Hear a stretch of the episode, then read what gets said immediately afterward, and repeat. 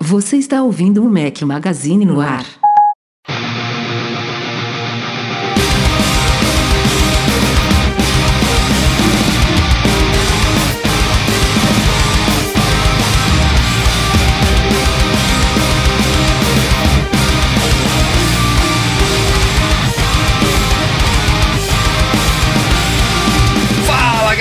Magazine, sejam bem-vindos ao nosso podcast 330 ao som de Bring Me the Horizon. Obrigado, Luiz Escobar. Bom dia, boa tarde, boa noite, boa madrugada a todos. Fala aqui, Rafael Fishman.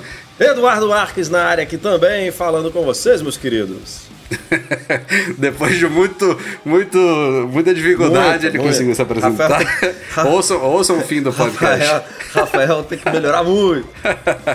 Temos um convidado especial hoje aqui conosco. Esteve com a gente no podcast, se não me engano, 258, se não me falha a memória agora, Lucas Garibe. Isso. Nosso querido patrão Ouro está conosco. Seja bem-vindo de volta. Valeu. E aí, pessoal, tudo belezinha aí? Obrigado pelo, pelo novo convite aí. Espero agregar tanto quanto da última vez. Vamos lá. Desde, desde o fim de 2017, não participava aqui, mas é porque a gente faz, como vocês sabem, a gente tenta fazer uma vez por mês um sorteio entre um grupo de patrões aí e o Lucas acabou de voltar aqui, teve a oportunidade de participar conosco. Disse que não mudou aí a vida desde então, Lucas? Mudei, cara, mudei. Foi um pouquinho depois do podcast, não foi por conta dele, tá? Mas um pouquinho depois do último que a gente. Graças a Deus, né? É, não, não, lá não deu nada, fica tranquilo. É, um pouquinho depois eu já estava buscando né, novos ares, mudar de trabalho, enfim, progredir na carreira. E aí surgiu um convite muito bacana de uma franqueadora de, do ramo de fast food e aceitei. Aí assumi a gerência de operações de uma franqueadora e tamo aí, cara. 33 lojas, correria para cima e para baixo, dono de área agora, agora. Agora eu sei como dói nos, nos C-levels, agora eu sei onde, onde aperta o calo dos caras. Show de bola. Muito bom, muito bom. Enfim, no novamente seja bem-vindo ao podcast. Valeu. A semana tá bacana, tá cheio de pauta aqui pra, pra falar. E a gente, na verdade, vai começar falando de Mac Magazine. Simbora.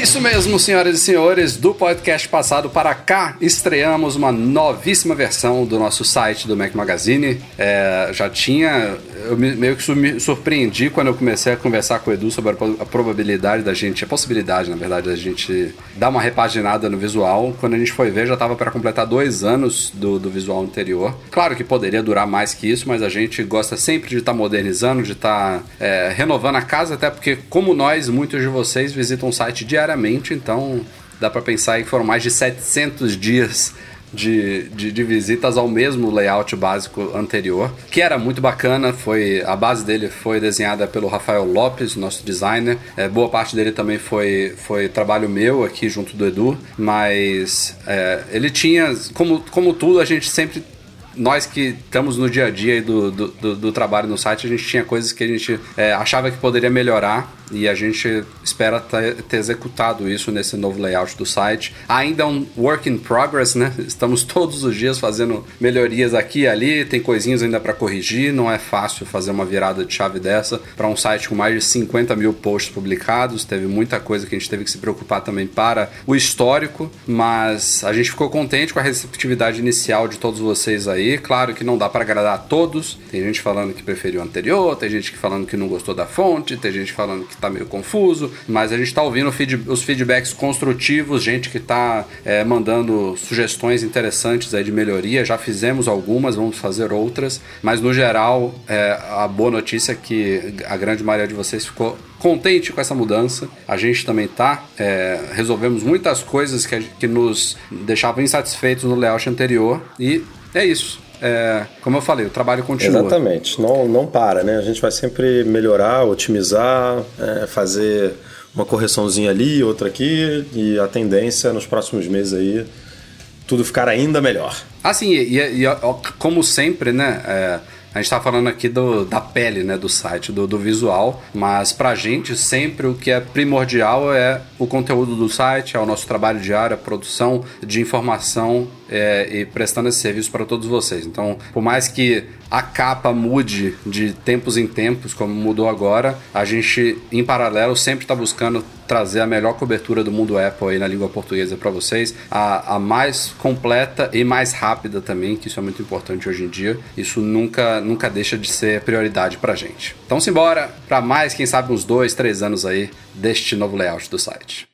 E já estreamos layout novo do site com lançamentos importantes da Apple aí no começo, dessa, no começo da semana. Eram lançamentos esperados já, porque tinham vazado códigos de produtos, registros lá na Eurasia e tudo mais. E já era mais ou menos a época realmente de os MacBooks Air e também o MacBook Pro de entrada, né, o modelo de 13 polegadas ser atualiz serem atualizados. E foi isso que a Apple fez. Novos MacBooks Air e novo MacBook Pro de 13 polegadas de entrada é, em paralelo a isso, a gente vai explicar o porquê. Ela matou, ela matou três linhas. Não existe mais o MacBook puro, né, de 12 polegadas. Não existe mais o MacBook Pro de 13 polegadas sem touch bar. Agora o modelo de entrada também conta com a touch bar, é uma das novidades aí. E o modelo antigo do MacBook Air, que ela tinha mantido a venda por um preço inferior, também saiu de linha. Por que, que isso tudo aconteceu? Porque ela conseguiu reduzir os preços desses dois produtos. O MacBook Air é mais visível, ele estava custando mil e 1.200 e caiu para 1.100 o modelo de entrada. Para a galera que é estudante, essas máquinas são direcionadas a consumidores e também para o mundo acadêmico. Ele, ele consegue sair por mil dólares essa máquina lá nos Estados Unidos, então é uma, é uma redução aí é, é estrondosa, mas é bem-vinda. E o MacBook Pro de 13 polegadas com Touch Bar, ele custava mais caro. Esse modelo que custa agora o mesmo preço dele, que é a partir de 1.300 dólares, ele não tinha Touch Bar. Então é como se a Apple tivesse reduzido o preço, mas ela na verdade manteve o mesmo valor de entrada. É, e aí a gente, a gente teve para essas duas máquinas atualizações sem nenhuma sem nada muito drástico.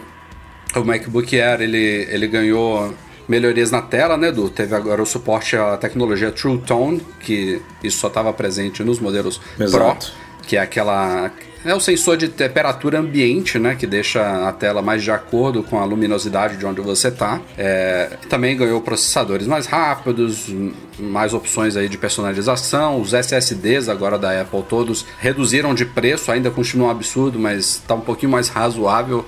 Ela basic, basicamente cortou pela metade aí o valor de upgrades de armazenamento de SSD em todas as linhas de Macs, o que é muito bem-vindo. Pra gente ver como estava caro e antes, MacBook... né? Porque cortou pela metade. É, ainda tá caro cortou pela metade e ainda faz sentido para ela, né? Tipo, ela não tá queimando dinheiro, é. ela tá ganhando ainda. Saiu de surreal para é. muito caro, basicamente.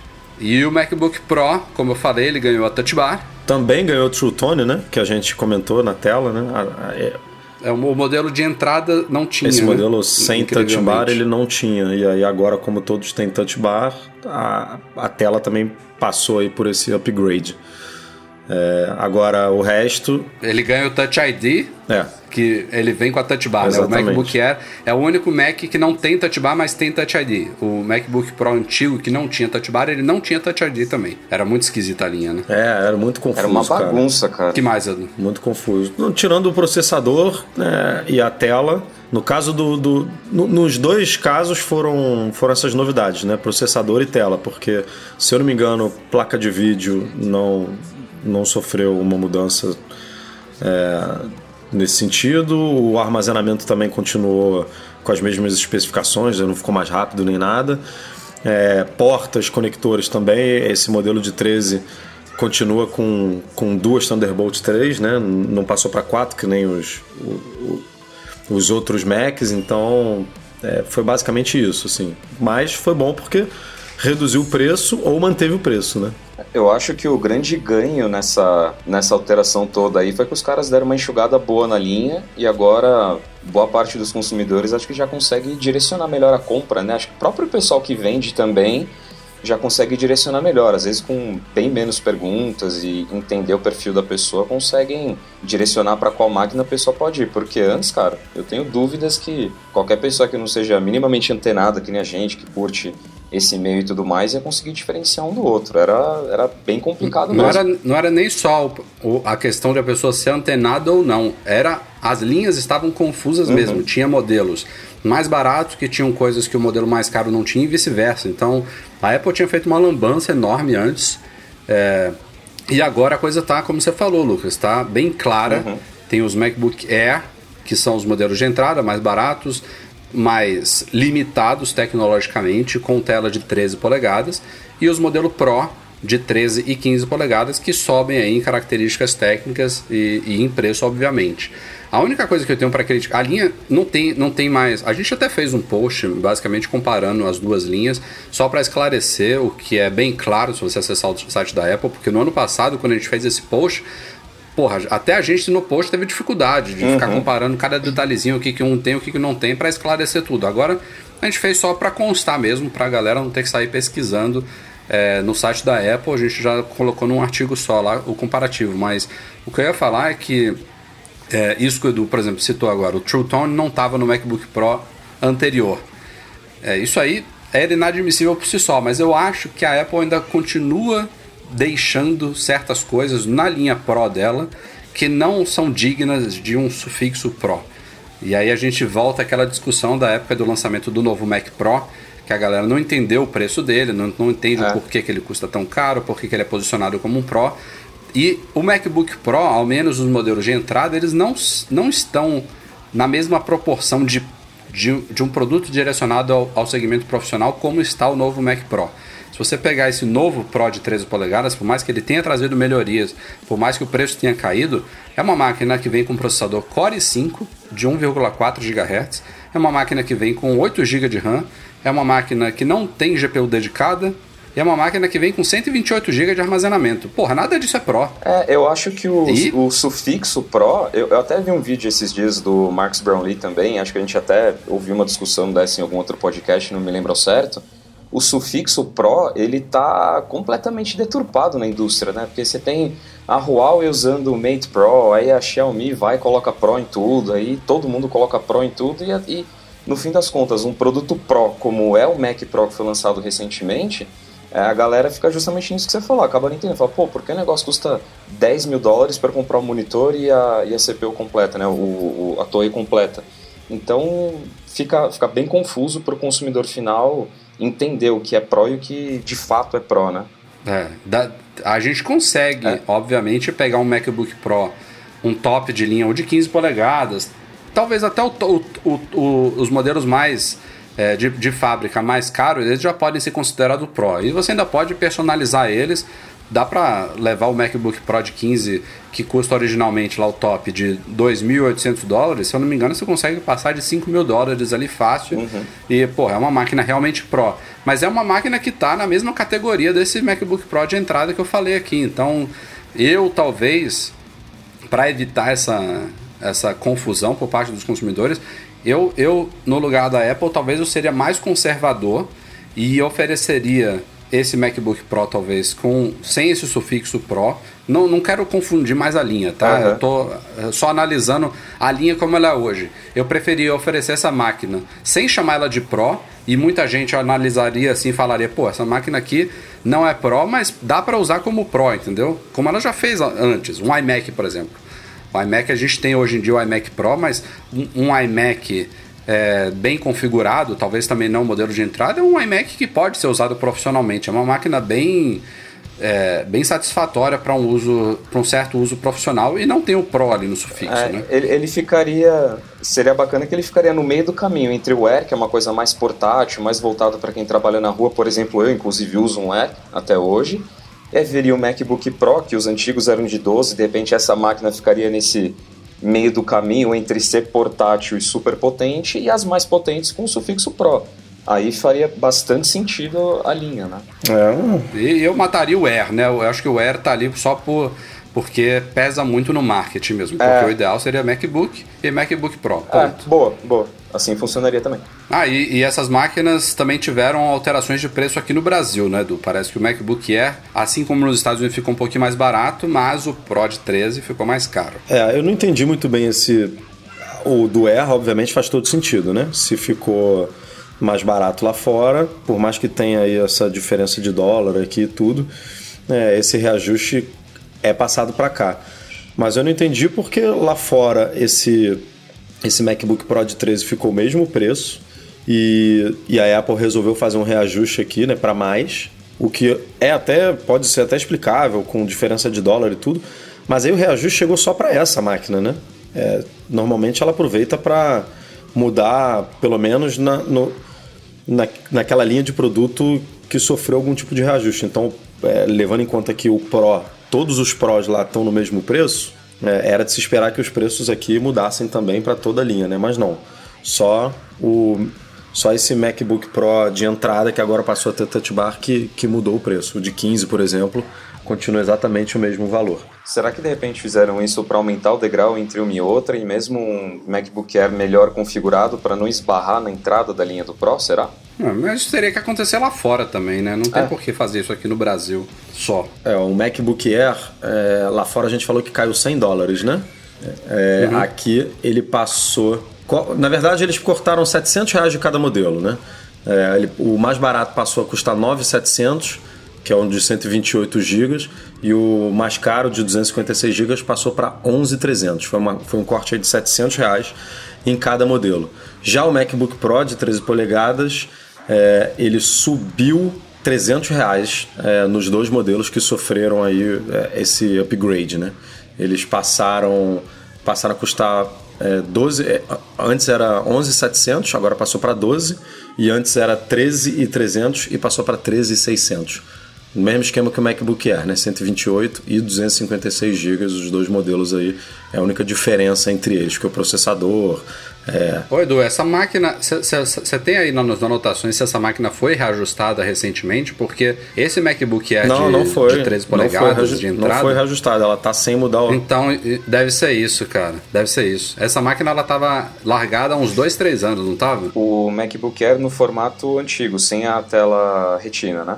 Não, não, eu tô falando o Pro ah, tá, sem desculpa. touch bar. Sim, sim. O Pro sem touch bar, ele, ele tava. Os MacBooks Pro eles tinham todos sido atualizados já. O 13 oh. com touch bar, o 15 com touch bar, mas o 13 sem touch bar não. Essa linha Pro sem touch bar foi lançada em junho de 2017, é, pelas minhas anotações aqui. E aí, em julho de 2018, ela sofreu um belo reajuste para mais, né? Aumentou quase 20% é, esses dois modelos. Inclusive o modelo sem touch bar? Inclusive o modelo sem touch bar. Subiu. Ele, ele antes custava ah, 9,800, então, então depois foi para 11,700. E aí. Ah, não. Então, esse, ano... então essa minha, minha hipótese não, não, não cola. Em não. maio, que a Apple lançou esses novos. Em maio, a Apple lançou novos de, de 13 e de 15, né? É, ela deu uma melhoria. É, que mudou agora o teclado, né? Para a geração 3.6, que a gente chamou e tudo mas os preços continuaram iguais. E aí agora em julho é, teve esse novo, é, esse novo lançamento, mas só, o, só esses dois primeiros Macs, né, que eram sem touch bar, que ganharam touch bar, que tiveram preço reajustado. Os outros dois de 13 que ela também vende e os dois de 15 continuaram com o mesmo valor. É, então essa minha hipótese cai por terra. Aliás, você falou de teclado aí, só pra gente finalizar a pauta, vale notar que ambos Air Pro incorpora esse novo teclado. Novo, né? Bota muitas aspas nesse novo aí. Esse teclado borboleta aí de terceira geração Esse meia, novo né? teclado borboleta que já geração. está dentro do Recall. Sim. Todos esses os dois modelos novos também já entraram automaticamente no Recall.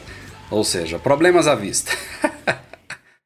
A gente acompanhou aí na WWDC passada que a Apple está trabalhando e vai lançar em breve um novo sistema de login para apps e sites também, chamado Sign In with Apple, que é a resposta da Apple aos logins de Facebook, de Google e tudo mais, com o temperinho dela, né? De, de privacidade, de segurança, de praticidade e tudo mais.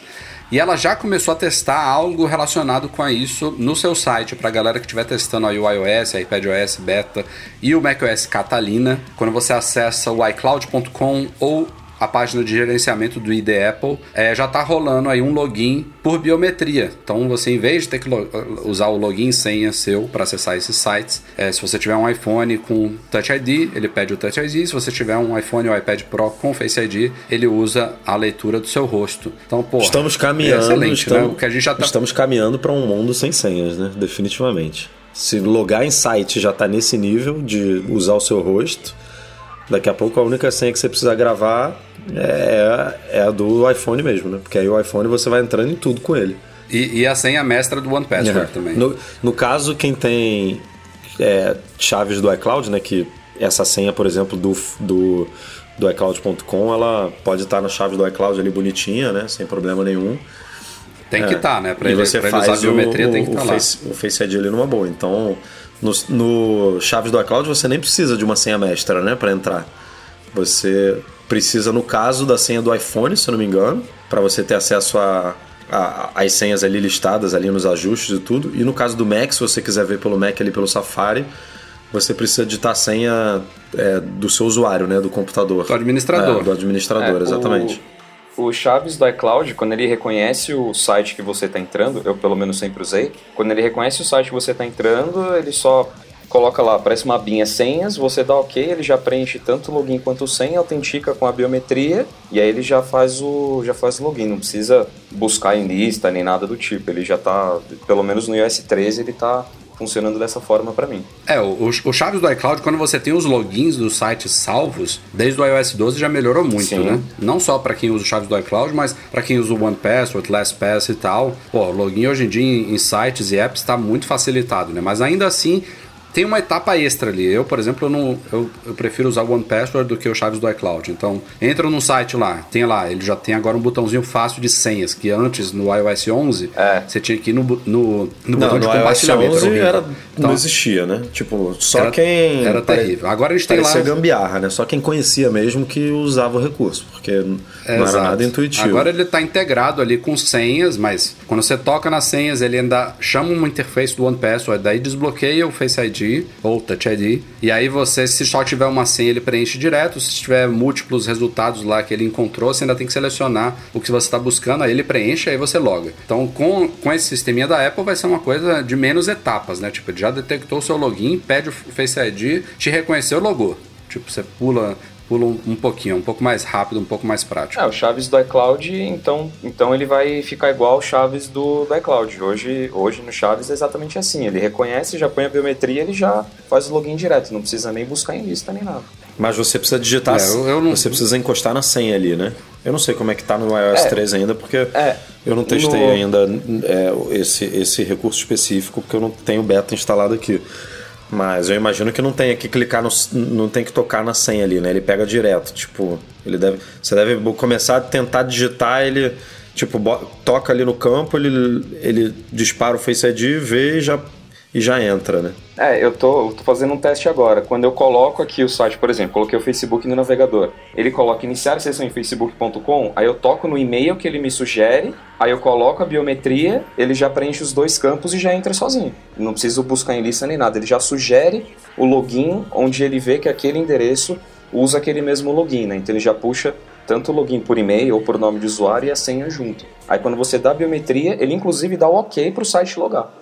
É, eu acho, eu acho que ele que- o, esse, esse login nativo aí, ele queima uma dessas etapas aí. É, Eu não sei não sei agora narrar na prática o que, que é, mas ele, ele elimina uma dessas etapas, eu acho. Em todo caso, vai facilitar ainda mais, né? Que nem o Edu falou. Daqui a pouco, Vai, senha, senha vai virar obsoleta. Não esquecendo a master do, do senhas do iCloud, do iPhone do OnePassword, o resto tá, tá garantido.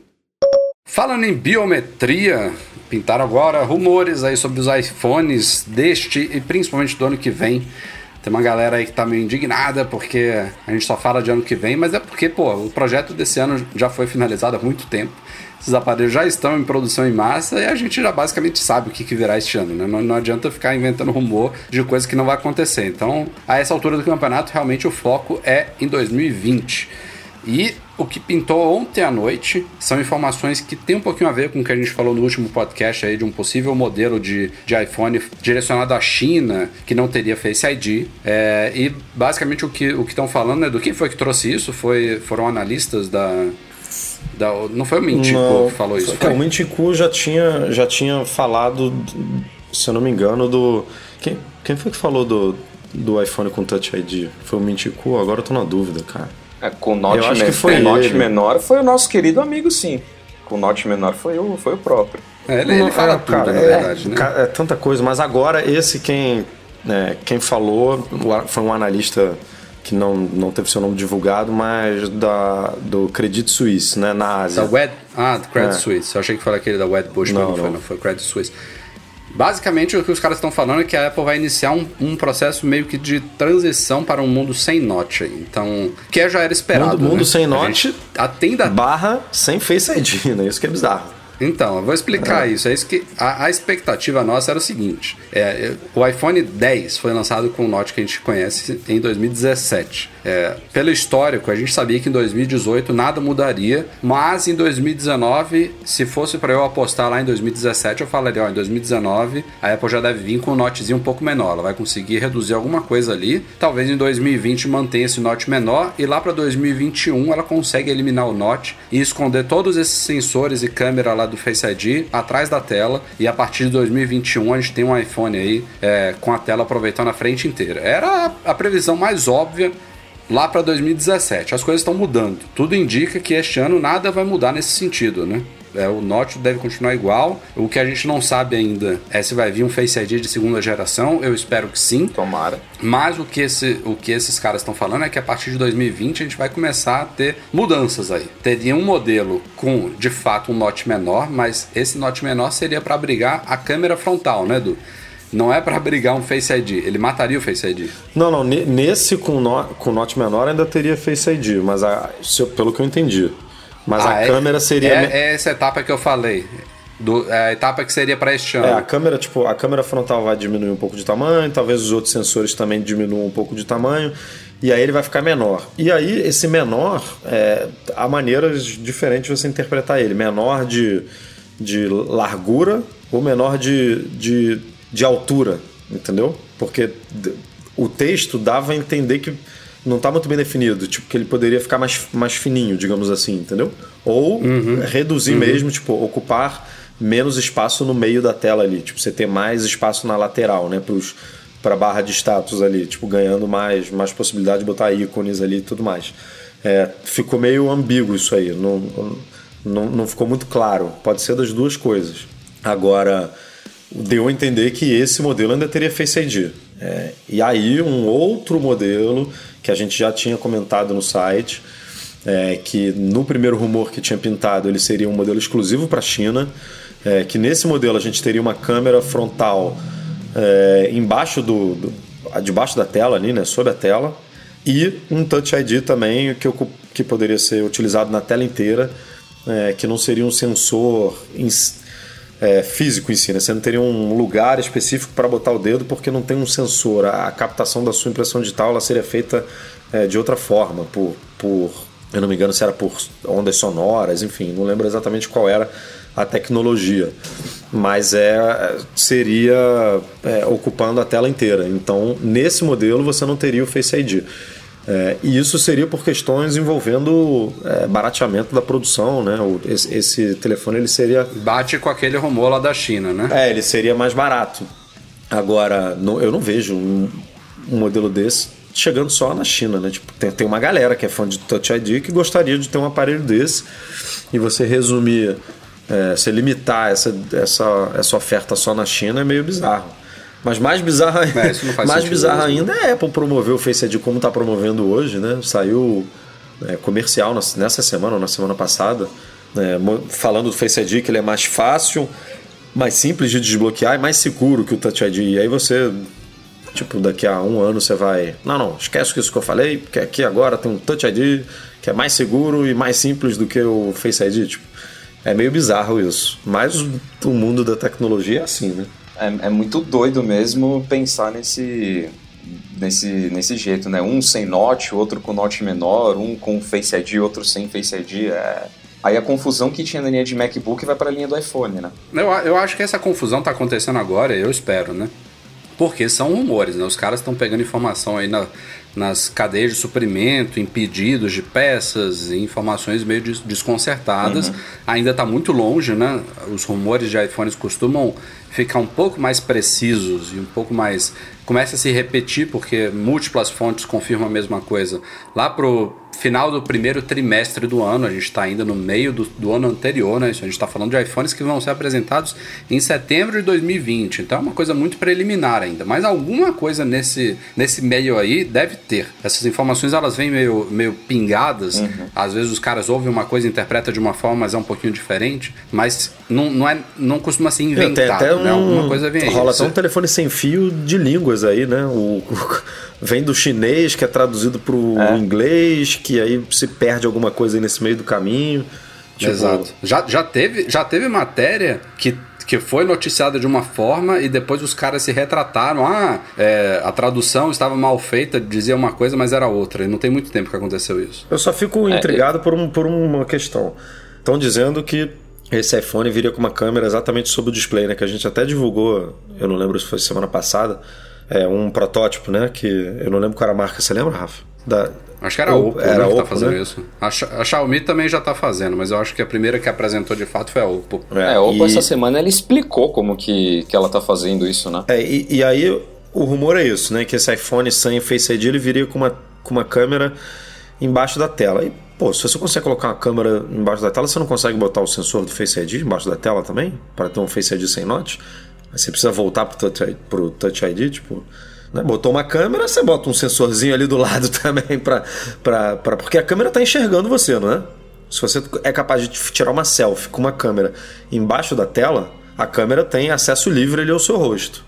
Então, Sim. um sensor do Face ID também teria esse mesmo acesso. É, tudo bem, é outra tecnologia, né? Projeção de pontos e tal. Pode ser que para projeção de ponto a tela interfira em alguma coisa, mas, mas se você está num nível de colocar uma câmera embaixo da, da tela, me, me, parece, olhando de fora, sem ser um engenheiro, um, um cara ligado à, à, prototipagem desse tipo, assim, me parece que é possível fazer, né? Um Face ID também. Alguma, é, alguma transparência já tem na tela, né? Pra, se a câmera está embaixo, então tem que ter alguma transparência para ela poder vencer a barreira do vidro e do próprio display para te enxergar. Só precisa ver se de repente essa transparência é suficiente para o Face ID, né? Para as câmeras e para os sensores e tudo mais. De repente ainda não chegou nesse nível, mas pode ser que chegue em determinado momento, porque pô, a gente está falando do iPhone de 2020, mas empresa do tamanho da Apple, Samsung e as outras grandes já estão pensando em coisas para daqui 3, 4 anos, óbvio, ainda no estágio mais embrionário, mas pelo menos as ideias, os projetos e tudo, os caras discutem a longo prazo, né? O iPhone desse ano, por exemplo, já estava um ano e pouco atrás pronto, algo desse sentido. Exatamente. É muito, deve ser muito engraçado para caras da Apple que ouvem é, podcasts e lê, e lê rumores em sites de, de, de Apple, né? Porque a gente está aqui discutindo as possibilidades sobre o iPhone de 2020 é. os caras estão lá trabalhando em 2021, pro, 2022. Estavam prototipando é. carro sem volante, meu amigo. Tipo, tá é. muito na frente, é. né? Tá muito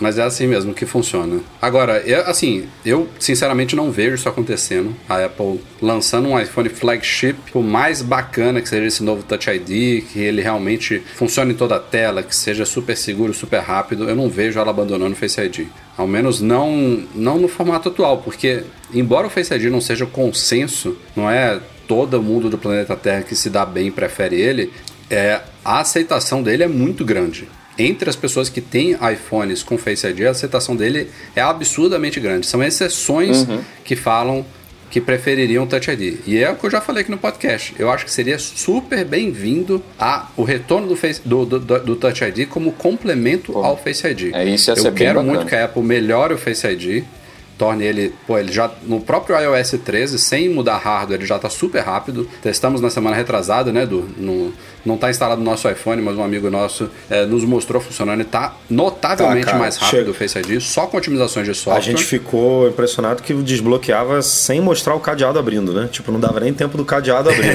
Tipo, Exatamente, já estava liberado. E assim, tem coisas para melhorar. O mais óbvio de tudo é o que já está no iPad Pro, que é ele funcionar com o iPhone na horizontal também, mas dá para ampliar um pouquinho o ângulo ali e talvez para fechar a cereja do bolo ali, deixar ele um pouco mais seguro. A Apple na época falou que eram o quê? 30 mil pontos, um, um e um milhão e tal. Ela conseguiu, sei lá, dobrar essa taxa aí e talvez ele fazer ele inclusive conseguir diferenciar muito bem gêmeos e pessoas super parecidas, irmãos e tal. Se resolver isso, porra, para mim o Face ID entra no nível de perfeição. O que não quer dizer que, em algumas situações, o, o Touch ID faça falta. Faz. pô, tem alguns momentos ali que eu não quero pegar o iPhone, que seria um pouquinho mais prático botar o dedo. Então por isso que eu digo que seria muito legal um futuro iPhone, seja de 2020, 2021, que combinasse as duas coisas. Mas eu, pensando nesse Touch ID super legal aí que estão falando, sobre a tela, a tela tomando a frente inteira, Touch ID, sei lá, pode, pode até colocar que ele é mais seguro do que o Face ID. A Apple desenvolveu uma nova tecnologia mais segura do que o Face ID. Rápido. Eu ia ficar chateado de não ter mais o Face ID. É, eu ia, eu ia me apegar exatamente nesse ponto, né? Porque o Face, o Face ID, quando ele chegou, ele já mostrou uma taxa de falso positivo bem menor do que a última geração do Touch ID e tudo mais. E aí, de repente, voltar para o Touch ID é, a, a, percepção seria ruim. Pô, voltei para um negócio que não é tão seguro quanto já tinha, tô andando para trás ao invés de, que, como você falou, Rafa, de aliar duas, é, um, como se fosse duas etapas ali, né, uma, um desbloqueio por duas etapas, mas de tal forma que para o consumidor ali, para o usuário, seja algo super natural, super, super orgânico dele pegar o telefone já desbloqueando, né? Não, a, impressão que você tem com o Face ID é que você não tem mais biometria é. no aparelho. No dia a dia você pega e usa, ponto. Não tem que lembrar de botar o dedo no botão ali para desbloquear.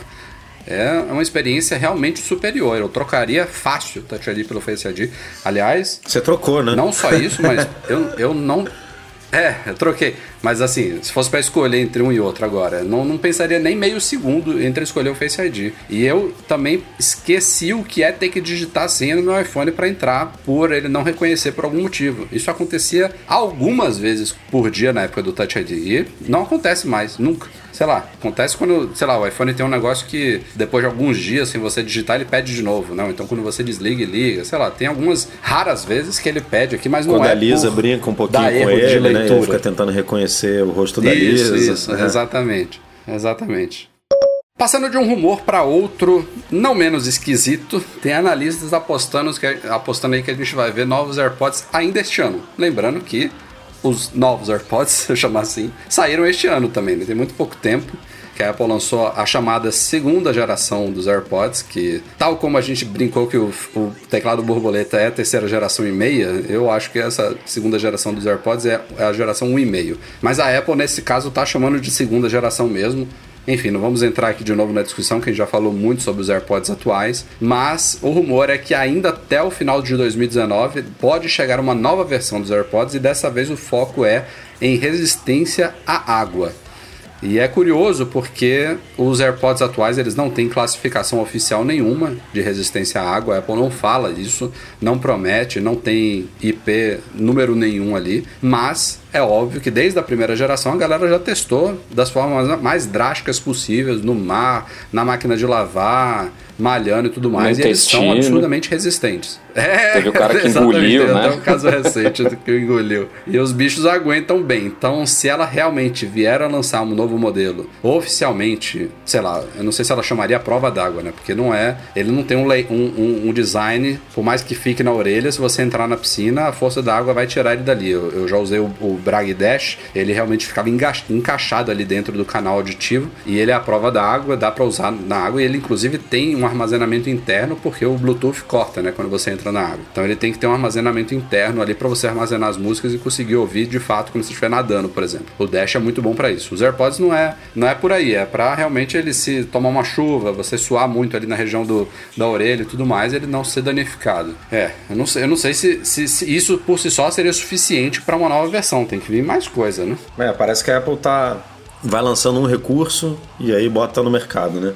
Aí no, já teve rumores de cancelamento de ruído, né? Aí em 2020 vem um com cancelamento de ruído, é mais caro. Aí você vai, você tem que ir escolhendo assim, eu quero o com recarga sem fio, o com recarga sem fio e a prova d'água, ou com recarga sem fio, a prova d'água e, e cancelamento de ruído. E aí vai subindo, sei lá, né, 50 dólares em cada um desses. É, pelo que estão. E sem esquecer do, sem esquecer de controle de volume fácil também, né? Em vez de ter que ficar pedindo para Siri toda hora. É, isso já, já é, podia tem, ter resolvido. Tem uma série né? de melhorias que tem, tem isso, tem o um cancelamento de ruído, tem aquela um rumor aí de que o material deles deixaria de ser esse, esse branco liso, né, que seria uma coisa um pouco mais porosa, tipo o novo Apple Pencil. Quem sabe ganhando também uma versão preta, que para quem quiser um fone Apple, entre aspas, preto hoje em dia tem que pass passar pro Power Beats Pro. Mas isso aí, Edu, pô, eu acho que a, a geração atual já tá, já tá esquisita, né? Já, já não deveria ter dois modelos tinha que ser um modelo só, com recarga sem fio, ponto. Se a pessoa quiser usar com cabo, usa. Se, se quiser usar com recarga sem fio, usa. É, você não pode comprar E um iPhone se não com fosse recarga possível- sem fio, né? E sem recarga sem fio. Tipo, É, não, é uma, não, é. não é o tipo de se coisa não que fosse você possível oferece. lançar ele por, por 160, não, não falaria. Eu também acho que seria negativo um produto que era vendido a 160 ganhar recarga sem fio e ele ser só vendido na versão de 200. Mas, pô, fica ali no meio termo, 180. Aumenta um pouquinho, mas oferece a novidade. Mas que fosse um modelo só. Eu acho muito esquisito oferecer esses dois aí. Só não é mais esquisito do que a Apple TV de 32 e 64 GB. É, isso é bizarro. Hum, é- é- Mas assim, a, a novidade em si é bem-vinda. Eu realmente só não espero que seja isso, né? Porque, pô, imagina. Ela tem hoje o modelo lá de segunda geração, 160.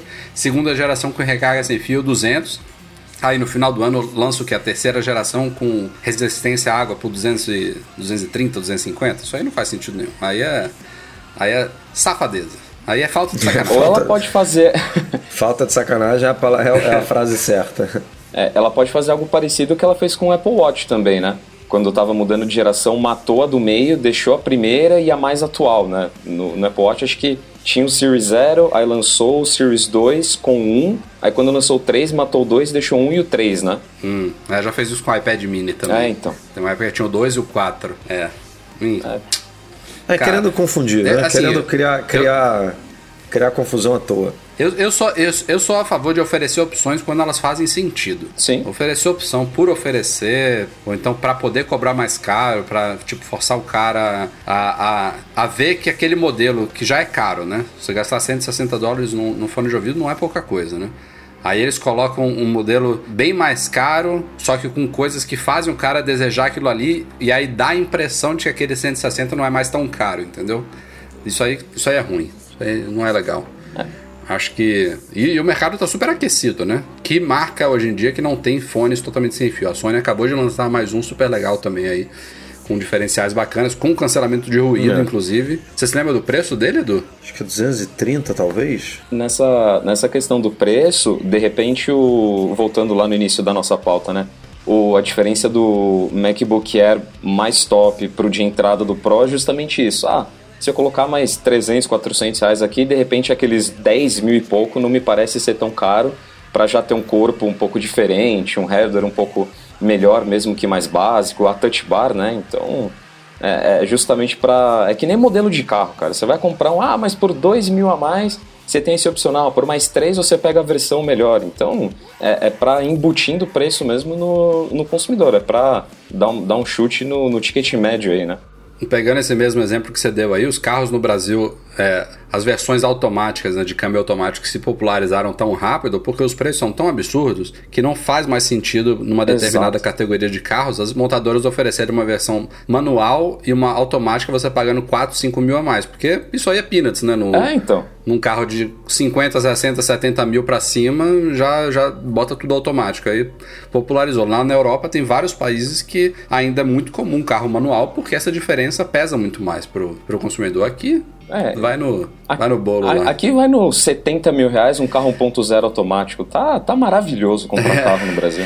Ah, beleza. Ó, e da Sony é 230 mesmo. Ou seja, um patamar. Tá, tá Um patamar, entre acima, mas AirPods e, mesmo assim. e, e Beats, Power Beats Pro, né? E Power Beats Pro não tem cancelamento de ruído como Não, tem o não. Sony, né? É bi- bizarro, né? 240 dólares no fone sem cancelamento de ruído é meio.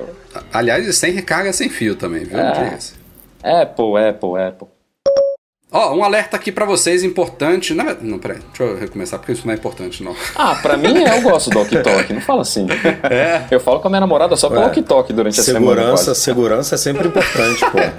Então, vou- então vou seguir a pausa daqui, ó. Pro, um alerta importante pro Lucas. Tá boa. É, a Apple, a Apple tirou no ar da madrugada de ontem, do dia 10 pro dia 11 de julho, o walkie talkie do Apple Watch do ar. Ela detectou aí uma. Detectou, foi informada, enfim, não sei exatamente qual foi o.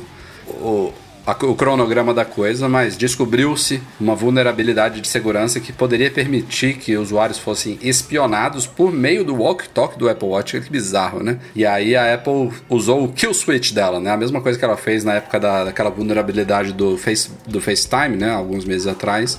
E ela desativou o walkie-talkie remotamente nos servidores dela, né? Então não precisou de update do sistema, tá todo mundo agora impossibilitado de, de usar o walkie-talkie, mas também impossibilitado de ser atingido pela falha de segurança, o que é mais importante, né? Então, a Apple tomou providência rápida e prometeu uma atualização de software aí, obviamente é uma coisa que ela não pode alterar lá do lado dela, deve sair um update. Aliás, está já, né, em testes, né? O WatchOS o quê? 5.3.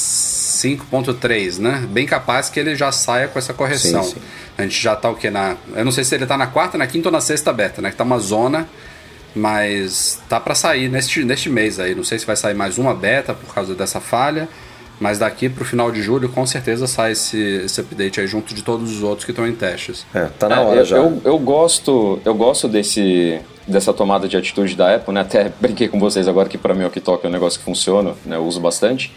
Mas eu prefiro fazer isso, cara. Para o negócio, aborta, desliga, vamos resolver e depois entrega funcionando, porque a gente viu um exemplo recente, obviamente numa escala muito maior, da Samsung com o Galaxy Fold, né? Ah, não, não tem problema, é na tela, você arrancou a película tal, e ficou forçando até que eles tiveram que admitir a falha e tudo mais. Prefiro fazer aqui na Apple. Falhou, beleza, vai lá, mata o negócio, vamos resolver e depois entrega funcionando, né? Óbvio que software e hardware é difícil comparar, mas a situação eu prefiro essa, do para, resolve e depois entrega pro, pro consumidor redondo. É, dos, dos males o menor, Exato. né? Ficar alguns dias aí sem um recurso desse. FaceTime foi muito pior, aliás, demorou bem o FaceTime, né? Quando eles tiraram do ar, a gente achava, ah, daqui a dois dias sai o update aí, acho que demorou uns 10 dias, mais de uma semana, que o FaceTime ficou fora do ar e o FaceTime era muito. Na verdade, foi o FaceTime em grupo só, o FaceTime individual estava funcionando ainda. Mas ainda assim é, é um, um, alcance muito maior do que o Walk Talk do ah, Apple Watch. Então, dos mares o menor, sem dúvida. Chegamos aos e-mails enviados para noar.macmagazine.com.br. Temos dois aqui essa semana. Um Começando aqui com o Alisson Rocha. É um e-mail relativamente longo, mas eu vou tentar resumir aqui. Basicamente, ele tem aquele aparelhinho que a gente já fez review lá no site, o Airfly, que é um, um dispositivo que tem um, uma saída. É, na verdade, no caso do Airfly, é uma entrada, né? De 3,5 milímetros que você pode conectar a qualquer dispositivo que seja com cabo, por exemplo, o, o propósito maior dele é você ligar no, no avião e aí ele tem comunicação Bluetooth com o iPhone ou com qualquer outro dispositivo de Bluetooth, com os AirPods, para você ouvir áudios que seriam com cabo, mas via Bluetooth. Então o Alisson tem o AirFly e ele tem uma situação meio curiosa lá, porque ele tem outros dispositivos Bluetooth, ele tem, por exemplo, um fone da JBL, ele tem um outro, uma, uma outra caixa de som lá, enfim, tô tentando resumir aqui o e-mail. E aí, quando ele vai ligar o AirFly, ele fica com dificuldade de fazer o dispositivo que ele quer, por exemplo, a TV dele.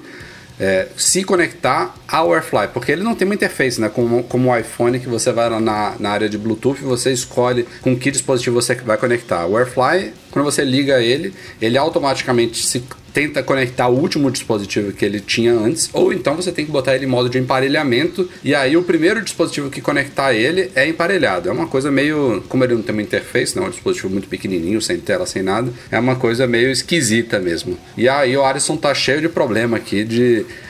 Ele queria saber se tem um jeito simples de fazer com que o Airfly entenda que ele se conecte a um, a um dispositivo específico. Ele até fica desligando os outros para evitar conflito e tudo mais é meio complicado nesse caso. É, eu, eu não conheço o produto, eu conheço o produto, mas nunca, nunca usei, não tive oportunidade nem de, nem de testar, não tive nenhum contato.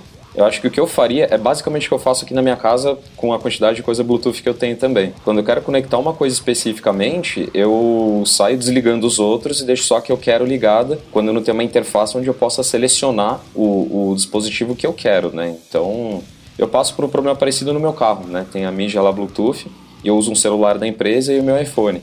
Eu, por alguma razão, ele sempre prefere o, o, Samsung que eu uso e não o iPhone. E aí eu conecto o iPhone via CarPlay, ele mata o Bluetooth e uso o CarPlay, mas de outro modo, ele prefere o, o dispositivo que eu conectei por último também. Imagino que seja mais ou menos por esse caminho a, a, a, resolução do problema dele, penso eu. Você nunca passou por isso, Rafa? Que você tem, né, esse Airfly? Eu tenho, mas eu basicamente só uso ele com os AirPods. Então, eu, ele, ele teoricamente, quando você liga ele, ele busca o último dispositivo que você deixou emparelhado. A questão é se os meus AirPods estiverem conectados ao iPhone, por exemplo. Aí realmente pode rolar um certo conflito, porque é, o, o, iPhone meio que vai ter prioridade em relação ao AirFly, entendeu? Mas como eu uso ele basicamente no voo, e aí meu iPhone tá em modo avião e tal, com tudo desligado, assim que eu ligo ele, normalmente eu não tive problema não. Mas nesse caso, realmente, você tem que botar o, o dispositivo em modo de emparelhamento, e aí cada um vai ter um jeito diferente. No caso do AirFly, ele tem um botão só na frente, na frente você segura ele, sei lá, uns 10 segundos ele começa a piscar laranja, se eu não me engano, para indicar que tem emparelhamento. E aí, imediatamente você usa um outro dispositivo para conectar. Então, ele, ele meio que nessa hora que ele entra em emparelhamento, se você usar o, o que você quer de destino na hora para procurar ele, ele tende a se conectar. Mas eu já tive, acho que eu já tive uma situação que eu tive que fazer isso umas três vezes até ele pegar de vez. Viu? É meio chato quando não tem uma interface. Não tem, acho que não tem uma receita de bolo assim perfeita, não. O segundo e último e-mail da semana é do Williams Geraldini. Ele disse que tem uma viagem marcada para os Estados Unidos em setembro, não sabe exatamente. É, ele não citou aqui as datas, mas ele queria saber, em média, qual o dia que a Apple costuma, iniciar as vendas de iPhone. Cara, o, a, o evento acontece normalmente é, por volta ali do dia 9 e 10, né? Na terça-feira ali do dia. É, dessa semana ali do, Deixa eu pegar o calendário aqui para a gente ter uma ideia. Vamos lá. Com base no, nos meses, é, nos anos passados. É, não, não, não dá para ser 100% preciso. É, mas aqui, né? 10 de setembro, 10 de setembro cai exatamente terça-feira. Se você puxar o histórico aí, o evento do ano passado deve ter sido 9, 10, 8, 9, 10, 11. Tipo, é tudo em volta, de, tudo circundando essa semana. Então, evento, normal, normalmente, vamos lá, se for é dia 10, aí as, a pré-venda. Pré-venda na, na sexta-feira. Na sexta-feira. É na sexta-feira ou é na sexta-feira da semana seguinte? É na sexta-feira. A pré-venda né? entra na, na mesma sexta-feira, dia 13. Dia 13 iOS liberado Aí, no dia 18. na quarta-feira da semana seguinte. Na, na quarta-feira da semana seguinte, dia 18. iOS liberado. E dia 20 aparelhos nas lojas. Dia 20 aparelhos nas lojas. Normalmente é isso. Tem, já teve anos que a Apple deu duas semanas, né? Que em vez do dia 20, seguindo essa lógica aqui que a gente construiu, em vez do dia 20, o aparelho chegou às lojas no dia 27. É, uma Acho semana que foi depois. no iPhone 10, né, que aconteceu isso. Não, no, não, iPhone no 10, 10 não, porque o iPhone 10 foi pior. É, o 10, o 10 foi, 10 foi bem depois. Foram dois? É, na, na época do iPhone 10 ele foi lançado com 8 se eu não me engano, foi esse padrão de uma semana mesmo. Pré-venda do 8 no dia 13 e iniciou as vendas no dia 20, basicamente isso. Só que o iPhone 10 só chegou ao mercado no começo de novembro. É, tanto que aqui no Brasil tipo... chegou um dia antes da gente gravar o podcast. Chegou tipo 15, 12 ah, de foi? dezembro. É, eu lembro, eu lembro bem da, hum. da, da, da movimentação. E no ano passado o 10R também, chegou muito depois, né? Chegou, sei lá, bem, algum, é, chegou em é, alguns, algumas semanas depois do 10S. Agora, esse ano não Nada indica que venha uma coisa revolucionária, que seja muito difícil de fabricar. É, as vendas de smartphones não estão essa Coca-Cola toda, né? Então, tipo, não precisa produzir é, uma quantidade absurda é, que a Apple não tenha já não tenha feito na sua história. Então, assim, não tem motivo para não chegar é, nesse esqueminha que a gente montou aqui. Na teoria, faz todo sentido chegar no dia 20 de setembro. Mas. Eu, eu por, eu por mas segurança. Não dá pra cravar. É, eu, por segurança, sei lá, faria a primeira semana de outubro, se, caso ele tenha disponibilidade de conta de férias, alguma coisa do tipo. Mais pra, mais garantir mesmo. Até porque se não conseguir comprar na pré-venda na madrugada, sempre tem aquele probleminha. Uma cor numa determinada capacidade não tem, porque esgotou estoque, né? Demora algumas semaninhas para dar uma estabilizada. Mas é como o Edu falou. Esse ano não parece ter nada muito diferente, além daquela coisa incrível que vai ser com essas câmeras todas aí. Então, não, não, não sei se vai ser uma, uma procura tão grande assim.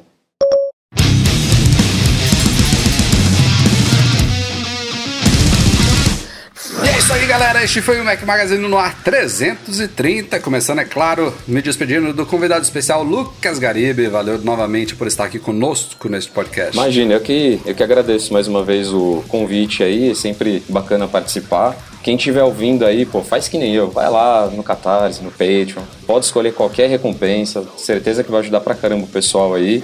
Então, como, como vocês sempre falam lá no, no post mensal, né? Menos de 1% da audiência tem, o, tem esse apoio mensal. Pô, se conseguir chegar a 2% já seria, seria sucesso, né? Então, Pô, quem, quem tiver disponibilidade aí Pô, de qualquer valor... Se conseguir chegar a 2%, a Ramona volta, fica, grava podcast aqui duas semanas, né? Não é não, Ramona? Diz aí. Ah, tem, tem festa, tem festa, rapaz. Vai ter... Pô, seria A, a, a Ramona não se encontra neste É, momento. é, ela, ela tá. Mas, mas, mas, mas posso chamar. Se chegar em 2%, posso chamar. Ih, rapaz, eu senti cheiro de Tem- desafio tem- aí. Então quer dizer que o Edu tira a barba e a Ramona volta? Rapaz. Rapaz, com 2%, a gente fazendo Não, uma. cara, é, é melhor ainda. 2% fazendo uma continha aí, Se a gente acho chegar- que vale tirar a barba mesmo. Eu não vou, não vou dizer. Porra. Não, não ia ser mau negócio, não. Não, com, com, com 3% a gente tira todos os banners do site. Não precisa mais de banner no Então, site. Olha que olha que maravilha. Mas então, é difícil. ma- Mas, assim, a gente, a gente fez essas, essas brincadeiras agora, mas de verdade, né? Eu, quando resolvi apoiar o Mac Magazine, foi pela seriedade do conteúdo. Eu, eu, ainda mais no meu emprego atual, não tenho tempo pra nada de ficar caçando matéria, ir lá no The Verge, lá no 95 Mac. Pô, os caras fazem uma curadoria animal de um conteúdo muito bacana coloca a pitada de humor deles, né? Um humor às vezes um pouco mais ácido, tudo que eu acho sensacional, por isso que eu gosto bastante. E aí tem os podcasts aqui também, então acho que só por esse trabalho que eles fazem por quem tem menos tempo, né? É, é, por, por ser a natureza do trabalho deles, obviamente eles correm atrás disso com muito mais frequência do que eu. Acho que só o, esse apoio que eu dou mensagem é justamente para ter isso um pouco mais mastigado, com uma visão é bastante realista. Eu acho que o Mac Magazine é zero fanboy. A hora que tem que dar porrada. O Breno, então, nem se fala. Era o que mais gostava de dar porrada na, na Apple. Então, só por isso, acho que já, já, já valia demais. Mas é, a- é disfarçado. Ali é, o, ali é o maior fanboy. O Breno, É, dá porrada, o, Breno, o Breno dá porrada e tá comprando passagem pra comprar o produto Tá com- sem, sem, sem. Gasta pra caralho, Não, não, né? sem saber como é que o produto vai ser. Já tá, já tá lá na fila sem, Não, o Breno- sem o Bre- conhecer. Breno fica puto quando ele vai para os Estados Unidos e a Apple não lançou alguma coisa nova para ele comprar. Ah, é. Bom, é, é isso então. é, mas, mas de verdade, gente, Não, a, obrigado, a- a mensagem Obrigado é justamente essa. Eu apoio com o maior prazer, com o maior orgulho. Sempre aviso pro pessoal que tem post novo, quando alguém pede alguma coisa, eu falo, meu, entra lá no Mac Magazine e manda o link. Mandei o link daquele artigo que eu escrevi lá do, do, do CarPlay, que aliás nem sabia que ia ser publicado, tomei o maior susto quando, quando publicaram. Então, Que isso. então pô, Coisa boa tem que ser publicada. Eu acho, eu acho sensacional. Então apoiem qualquer coisa a partir de alguns, alguns míseros reais, um me- mero dólar, já, já ajuda bastante o pessoal aí. Então faço questão de, Obrigado de mesmo, apoiar. Lucas. Imagina, que isso. Depois desse discurso aí, eu não tem nem o que falar mais aqui, né? Só agradecer aí o apoio, realmente. Obrigado. E, Imagina.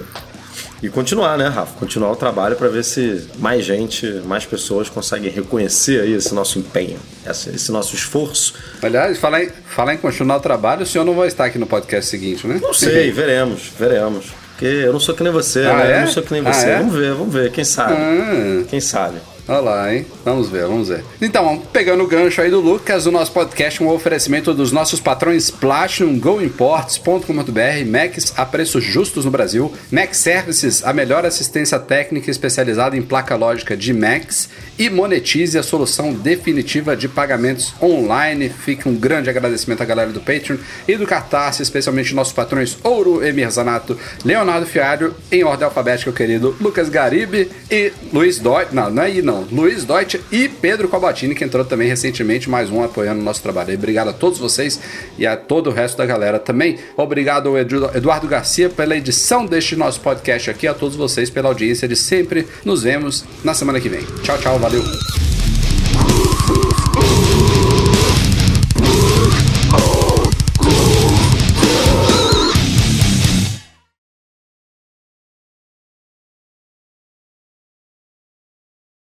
Vai, Eduardo. Você não Pô, tá pegando a nova, a no- a nova deixa? Claro que não, isso não existe. Tô isso aqui é mudando, Rafael aí tu fica calado e tu e tu quer que eu. E aqui? Aí você eu- fala, e sabe a- que- e aqui sabe o que, que eu ia falar? Eu ia Marques? falar assim, caiu aqui pra mim. Não tô te ouvindo, Rafael. Era isso que eu ia falar. Pô, já, já é o terceiro podcast Como é que eu eu vou isso. Eu não quero adivinhar, ficar te cara? apresentando, não. Você se apresenta, não, você, porra. você é o host, você tem que apresentar todo mundo desse podcast, Não. eu incluindo. Eu vou apresentar o convidado. Você, você eu não vou apresentar Eu mais. sou, um eu sou o convidado de honra de todos os podcasts. Olha só. Eduardo Marques, Vai, o convidado de honra deste podcast que já Não, tem. não é Eduardo Marques. E eu. Não, eu, eu não. Meu nome é. Eduardo Marques e sou o convidado de honra deste podcast que está no. Trigé... Eu, eu- eu até esqueci aqui qual é o nome. Edu, vai, pega, pega deixa lá, vai pra facilitar pro Edu.